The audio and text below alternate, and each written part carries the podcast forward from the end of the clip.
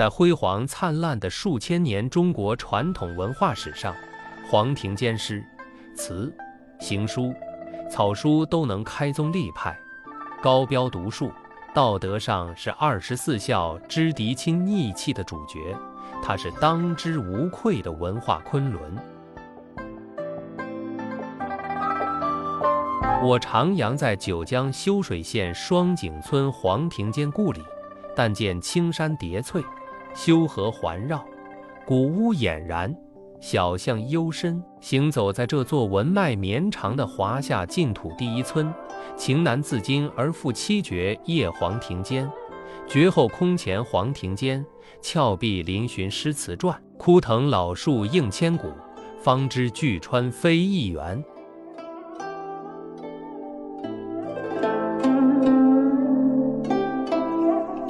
黄庭坚的诗词受应峭拔，造语新奇，强调主体精神，思深而语淡。苏东坡评价他作诗轻外物而自重，好一个自重！诗词本是心性的外露，不见真我，岂不谬哉？他自幼天资聪敏超凡，家学渊源深厚。二十二岁就中进士，可谓春风得意。他在诗词上用功极深，强调在继承中创新，既要无一字无来处，又要脱胎换骨，点铁成金。在他去世仅六年后，同代文学家吕本中作《江西诗社宗派图》。正是形成中国古代文学史上第一个影响巨大、传承久远的全国性诗派——江西诗派。黄庭坚毫无争议地成为诗坛祭酒。桃李春风一杯酒，江湖夜雨十年灯，是他怀念千里之外的好友黄富几的诗作，用浅如白话的十四个字。就把雨夜孤灯下对挚友的深切思念之情刻画出来。落木千山天远大，澄江一道月，分明是他三十七岁任吉安太和县令时，登临快阁远眺时的名句，把暮秋赣江边的辽郎成名的秋江暮景图描绘出来，也表达了自己清风皓月般的襟怀，而且毫无掉书袋的习气。骑牛远远过前村，短笛横吹阁陇闻。多少长安名利客，机关用尽不如君。这首牧童诗是同为大诗人的父亲黄树设宴时，席间诗友们邀请七岁的黄庭坚即兴创作，朗朗上口，用乡村常见的牧童、老牛、短笛的场景带入诗中，描绘出清新朴实的农家生活。后两句却是老道深刻的人生哲思，可见黄庭坚的凤彩鸾章绝非浪得虚名。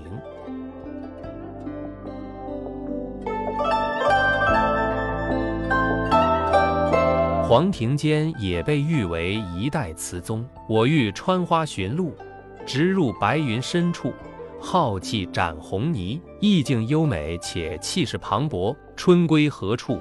寂寞无行路，若有人知春去处，唤取归来同住。用清新细腻的语言表现对美好春光的珍惜与热爱。老子平生江南江北最爱临风曲。孙郎微笑，做来生喷双竹，却是一反他的傲句屁点，化大俗为大雅，抒发了不以贬谪为意的旷达乐观，与苏东坡同声相应。同气相求。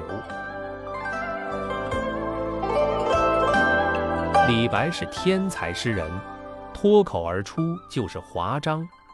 绝大多数文人作诗填词如农夫春耕秋收，是一项艰辛的劳作。贾岛作鸟宿池边树，僧敲月下门，秋风生渭水，落叶满长安。精神受尽了自我折磨，他算幸运。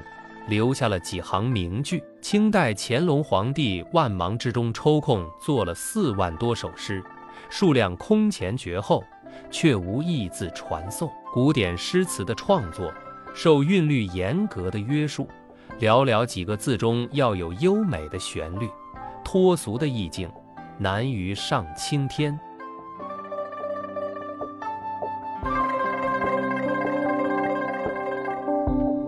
毋庸讳言，黄庭坚的诗词却有用典过度、意境苍白之弊。然而，他坚决反对倒袭前人，强调创新，并且毕生身体力行。他为天资普通的学子开辟了一条有境可循的学诗之路。他更近似唐代的杜甫，是以勤学、苦思为基础的艰辛创造，并且卓然成家。这正是黄庭坚在当时的诗坛上就能云集而景从，并且责备后世流布至今的根本原因。一部完整的中国古代文学史，如果少了黄庭坚，将失去巨大的文学分量。黄庭坚还是一位技法精妙、面貌独特、妙笔生花的书法艺术大师。在行书和草书领域都开天辟地，独领风骚。宋四家中，站在书法史的高度品评，米芾用笔痛快淋漓，八面出风，结体显绝，但比他的言行举止要收敛规矩得多。依然是二王徒孙，书为兴化，诚不欺也。蔡襄功力深厚。结体严谨，魏越二王法度半步，可谓后辈贴学入门的楷模，却毫无创新。苏轼楷书完全是颜体面目，略加一侧粗细变化；行书则生动多姿，才气横溢，自家面目依然不甚鲜明。而黄庭坚在行书和草书两个领域都如同他的诗词一样，特立独行。从笔法到结体都是个性鲜明的山谷体，真正做到了出心意于法度之中，既妙理于豪放之外。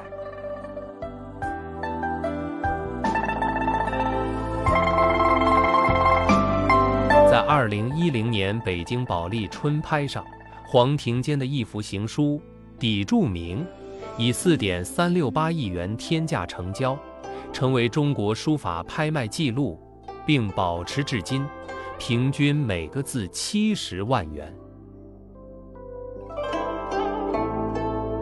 他的行书在王羲之潇洒倜傥的江左风流中，别出心裁的融汇雄健自由的民间魏碑易鹤鸣的风格，在冲和雅逸的文人书风中，注入声色霸汉之气，比清代碑学早了七百年。请看他的行书代表作《松风阁诗帖》，平机字的中间长横，逆入平出，一波三折，极富节奏变化，横如千里阵云。今来字的撇捺如关公挥舞着青龙偃月刀，左冲右突；寒然的点却是逆入回收，韵界饱满，如高山坠石。通篇都贯穿着藏露、轻重。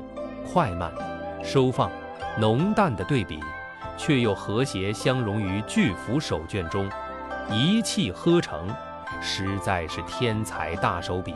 黄庭坚结字中宫收紧，撇捺极尽奔放之态，中竖长横直中带曲，一波三折而又雄浑劲挺，铁滑银钩，完全摆脱了二王的不羁不立。而风归自远的严美流利的书风笼罩他作诗，表达自己的书学理念。世人尽学《兰亭面》，欲换反骨无金丹。谁知洛阳杨疯子，下笔便到乌斯兰。黄庭坚的草书更是将法度和挥洒、理性和创新发挥到了极致。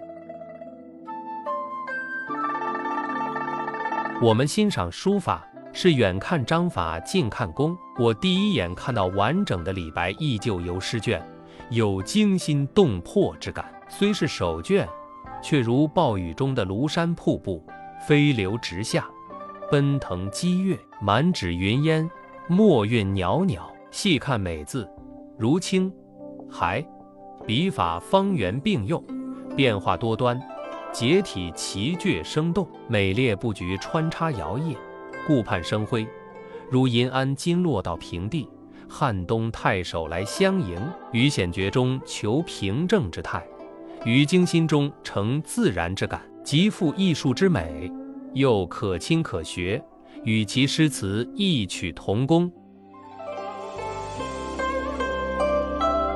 你若盛开，蝴蝶自来。明代祝枝山，文征明；清代王铎，郑板桥；当代毛主席，周慧俊等注定彪炳书法史册的大师，都深受黄庭坚影响。即使到今天的全国性书展，凡有草书，必然看到他的风格流派。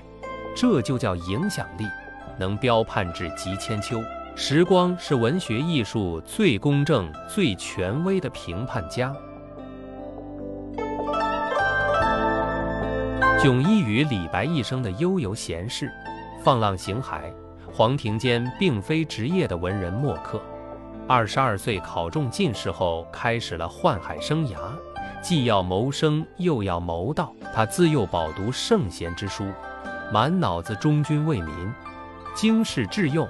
又智力超群，无论干哪份工作都兢兢业业，政绩斐然。可惜北宋中晚期内忧外患，党争剧烈，他生性刚直高洁，不善于或者说不屑于见风使舵、曲意逢迎，所以同苏东坡一样仕途坎坷。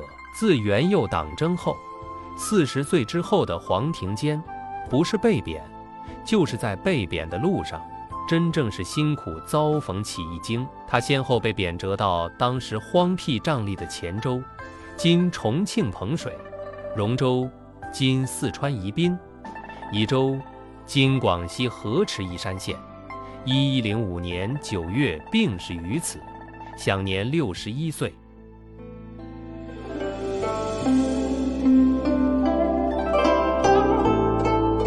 就在如此巨大的失落和困顿中，他每到一地都依然竭尽所能的兴利除弊，推动教育、精研学问，躬身践行中国传统文化中的自强不息、厚德载物。官场的蹉跎对他个人是种折磨，对当时当地的流放荒蛮之地却是万幸。至今，在山村驴巷的口耳相传中，在万古苍茫的山川大地上。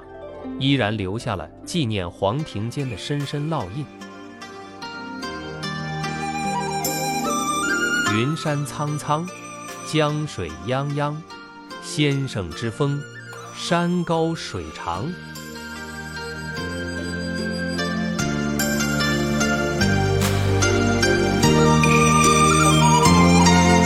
吕有德，文化昆仑，黄庭坚，分享完了。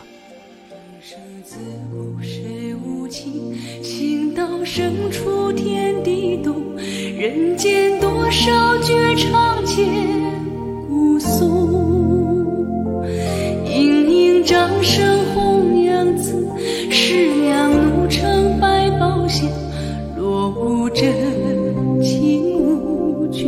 读美文，品人生，看世界，打开心灵的锁。小伙伴们，下期再见。大浪淘尽多少痴情衷，雷锋塔。